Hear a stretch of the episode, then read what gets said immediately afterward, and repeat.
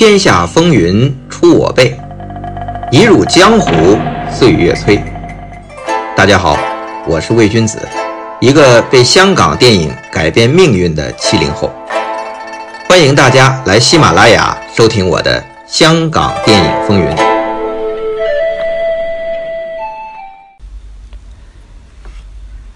一九九三年，香港电影金像奖的颁奖典礼，这大赢家。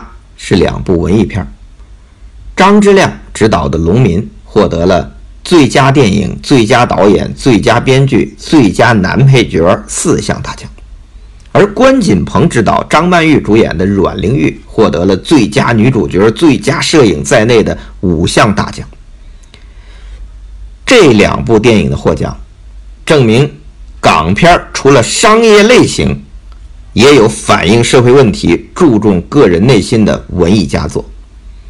那一届的香港电影金像奖可谓是艺术和商业的共赢。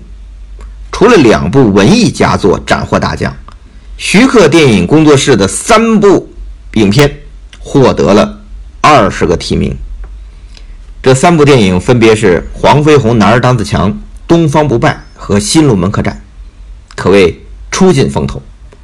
这三部电影不仅获得了行业肯定，在市场上更是势如破竹，在港台地区全部大卖。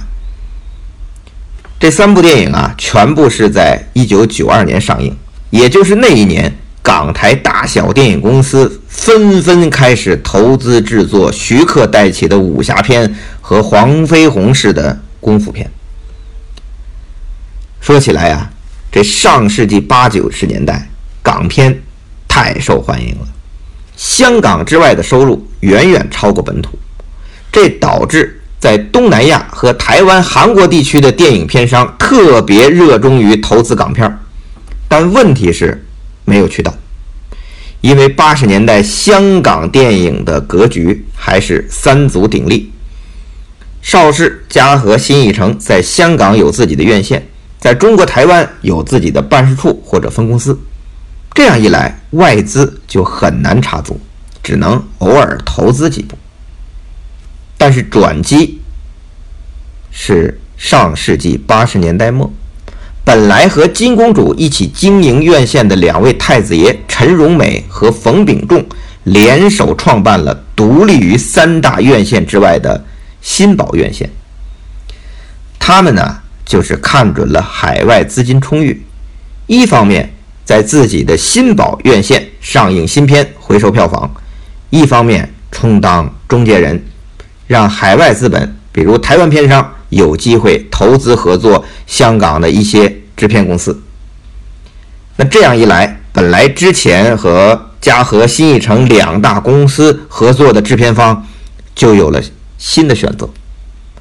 比如洪金宝的宝和，一直作为嘉禾的卫星公司。为嘉禾院线供片但新宝院线一出来，和洪金宝这么一接触，他就觉得这新宝给出的条件比嘉禾要好，他就另起了一个新公司宝祥，为新宝供片那徐克的电影工作室也是这样，《笑傲江湖》就是新宝院线和台湾的大片商王英祥的龙翔公司联合投资。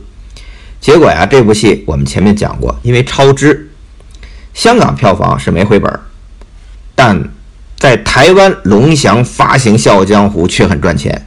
于是啊，这王老板就要求要开第二集。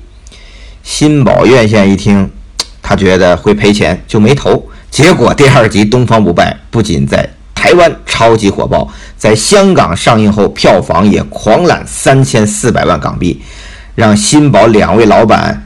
连说走宝啊！这新宝院线的成立，打破了之前三大院线几乎垄断香港华语片市场的局面。那之后又出现了永高、东方这两家新的院线。到一九九二年，就香港这个弹丸之地，就有大小超过二十个院线组合。这些院线组合的背后，基本。都有海外资金的支持，因为上世纪八十年代录像带开始流行了。它使得影片呢在影院上映之外又多了一份不菲的收入，尤其是中国台湾，他们本土的电影市场几乎全部被港片占据了。台湾影院靠港片赚钱，加上还能卖录像带赚钱，这么好的一门生意，使得台湾大小片商啊都拿着钱来香港找片子买，由此。就诞生了一个新的名词，叫“买片花”。什么意思呢？就是买一个计划项目。如果有个香港的制作公司说：“我有个项目，是什么什么什么题材，有什么什么什么演员。”这个来买的台湾片商如果觉得 OK，就付一笔定金，提前锁定，将来拍好了，台湾版权归他。那么再说这间香港制作公司。他就是卖片花了，比如这台湾版权，我提前卖一百万，我拿了定金，再卖东南亚再拿几十万，再卖其他地区多少多少钱定金，这么一下来已经集足钱够拍戏了。那香港的影院再上完又可以分账回来多少钱？这么算下来。这制片方只要能码好有名气的导演和演员，光靠一个项目计划书就能集资拍戏，而且净赚不赔。这么好的生意，一下子也让香港拍电影的诸位疯狂了。我们可以算一下，八十年代香港只有三大院线的时代，每个院线一年需要三十部左右的新片撑满。一年出产差不多一百多部港片足够了。可是，从一九八八年开始，多了一条新宝院线；到了九十年代，又多了十几条大大小小的院线，每条院线都需要新片上映。这无形中啊，就需要更多的新片了。这里要插一句啊，香港的院线和我们现在内地的电影院是不一样的。一部电影。我们内地可以在全国的电影院上映，而港片因为片方和供应商的关系不同，会选择在不同的院线上映。当然啊，有些院线也会联合上映一些强片儿，比如金公主和新宝就经常搞双线联映徐克的新片儿。这院线多了，需要的片子就多了，而且有些小片儿啊。干脆就不在香港的影院上映，拍完直接卖给台湾的片商或者海外这些买片花的金主。外资，尤其是中国台湾的热钱涌入啊，直接搞得香港这个本来一年也就拍一百部左右就够多的弹丸之地，更加的膨胀，更加的疯狂。对于香港电影人来说啊，上世纪八十年代末。九十年代初那几年，这钱太好赚了，可以说是一个抢钱年代。这电影抢钱怎么抢呢？首先抢题材。一九九二年，徐克三连击，这男儿当自强、东方不败、新龙门客栈，港台两地全部卖爆，片商见利欣喜啊，觉得按照徐克这三部片照方抓药就能卖钱。这香港电影人一看，这老板点菜了，干脆咱们就全部武侠功夫吧。先是金庸小说成为热门的改编对象，徐克、陈晓东的《东方不败》之后，就有什么呢？王晶、周星驰的《鹿鼎记》《鹿鼎记神龙教》，麦当雄、黎明的《飞狐外传》，刘镇伟、王家卫群星云集的《射雕英雄传之东成西就东邪西毒》。林青霞、巩俐的《天龙八部之天山童姥》，王晶、李连杰的《倚天屠龙记》，魔教教主元彪、李修贤的《新碧血剑》。就这么说吧，短短不到两年时间，这些金庸题材全部都抢拍完成上映了。除了金庸，古龙、梁羽生、温瑞安的小说也被盯上了，比如刘德华、林青霞的《绝代双骄》。梁朝伟、杨紫琼的新《流星蝴蝶剑》，郭富城、邱淑贞的《笑侠楚留香》，陈勋奇、狄龙的《边城浪子》，张国荣、林青霞的《白发魔女》，张丰毅、关之琳的《杀人者唐展》。同期啊，其他热门的武侠电影还有梁朝伟、梅艳芳的《新仙鹤神针》，林青霞、刘嘉玲的《六指琴魔》，杨紫琼、张曼玉、张敏的《武侠七公主》，还有梁家辉、张学友等等的主演的《九尾狐与飞天猫》等等等等。这里列举的，要不是大明星，要不是大 IP，还不算那些不知名的武侠片儿，还不知道有多少呢。谁是大英雄，是痛非痛？世间有几个绝对出众？南北西东，不去顶白也不去跟红，谁是大英雄？除了跟风徐克的《东方不败》。他开创的黄飞鸿式的功夫片，同样也是被跟风的热门题材。上集就说了，光1993年就有八部黄飞鸿题材上映，包括徐克自己拍的第三集、第四集，还有李连杰和王晶合作的《铁骑的武功》。那徐克的黄飞鸿系列还启发了其他功夫英雄片的题材，比如方世玉、洪熙官、苏乞儿、铁桥三、张三丰、严咏春。这一路狂拍下来啊，香港拍电影的这开工机会啊就太多了。只要小有名气的演员，都马不停蹄的开工，同时跑几个组那都不叫事儿。所以啊，就有了刘十三、郑九组的说法。什么意思呢？刘德华一年可以主演十三部电影，郑裕玲同时可以跑好几组新戏。就说林青霞拍完《东方不败》之后，一年半的时间，她连轴转拍了十四部，其中十部武侠片，其他也是追男仔呀、黑豹天下这种时装动作喜剧。我在做媒体的时候，曾经访问过台湾导演朱延平，他在那个年代拍过一部台资港片，叫《九尾狐与飞天猫》，他是这么回忆的，他说拍《九尾狐与飞天猫》啊。这梁家辉、张敏、张学友、张曼玉、吴孟达这几个主要演员几乎都没见过面张曼玉大概要尬四部戏，张敏也得有四部戏，吴孟达同时尬八部戏，梁家辉也有四部啊。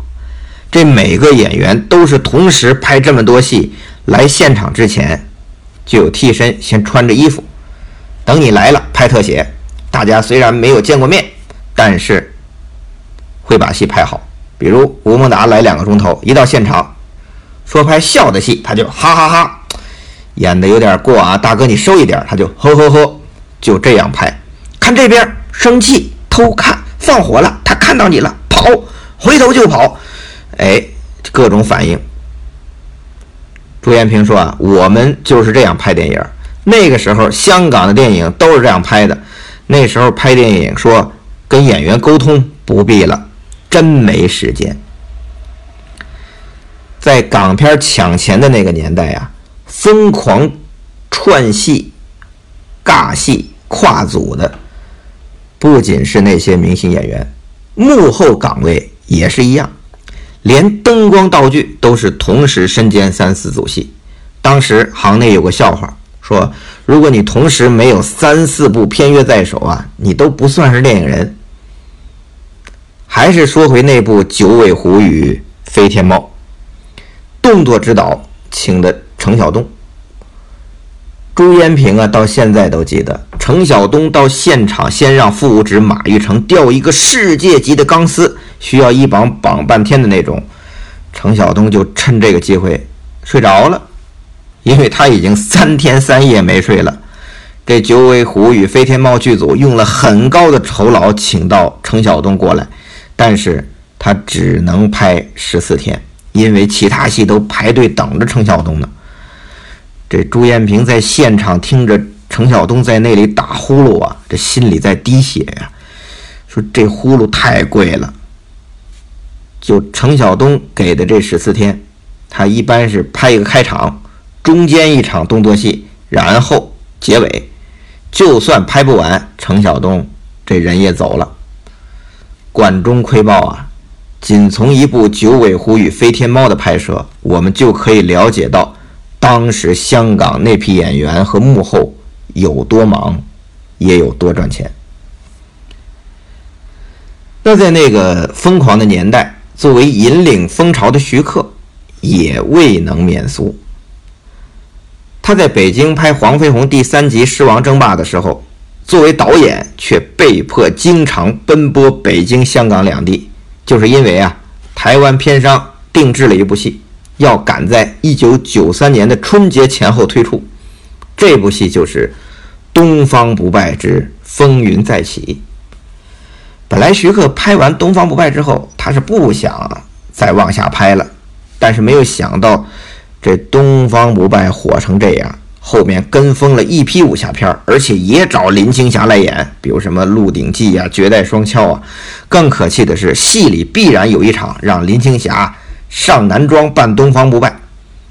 有感于此，加上这龙翔的这个王老板也说：“我们是有正牌在手啊，没理由让那些盗版赚钱吧。”于是徐克就马上攒起人马，开拍《东方不败之风云再起》。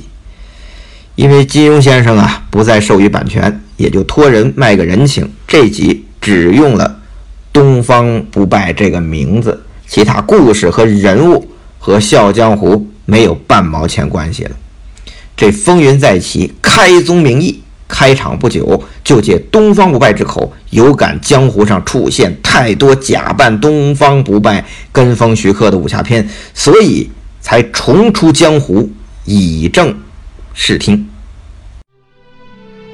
顾长风，既然江湖上我的余孽未了，你带我重出江湖，制止他们假扮东方不败。可以，不过你一定要答应我，不要再杀人了。好，不过如果你泄露我的身份，我不只要杀人，还会杀你。我们去揭发那些假东方不败的真面目。不过。